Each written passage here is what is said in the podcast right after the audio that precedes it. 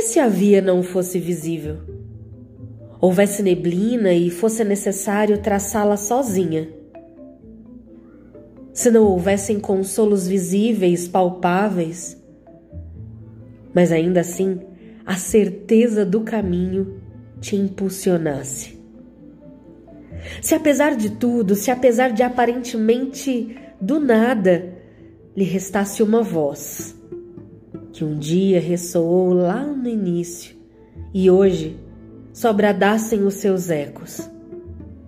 Restaria ainda assim a fé, a esperança e o amor. Esse último já seria o suficiente para dar sentido a tudo.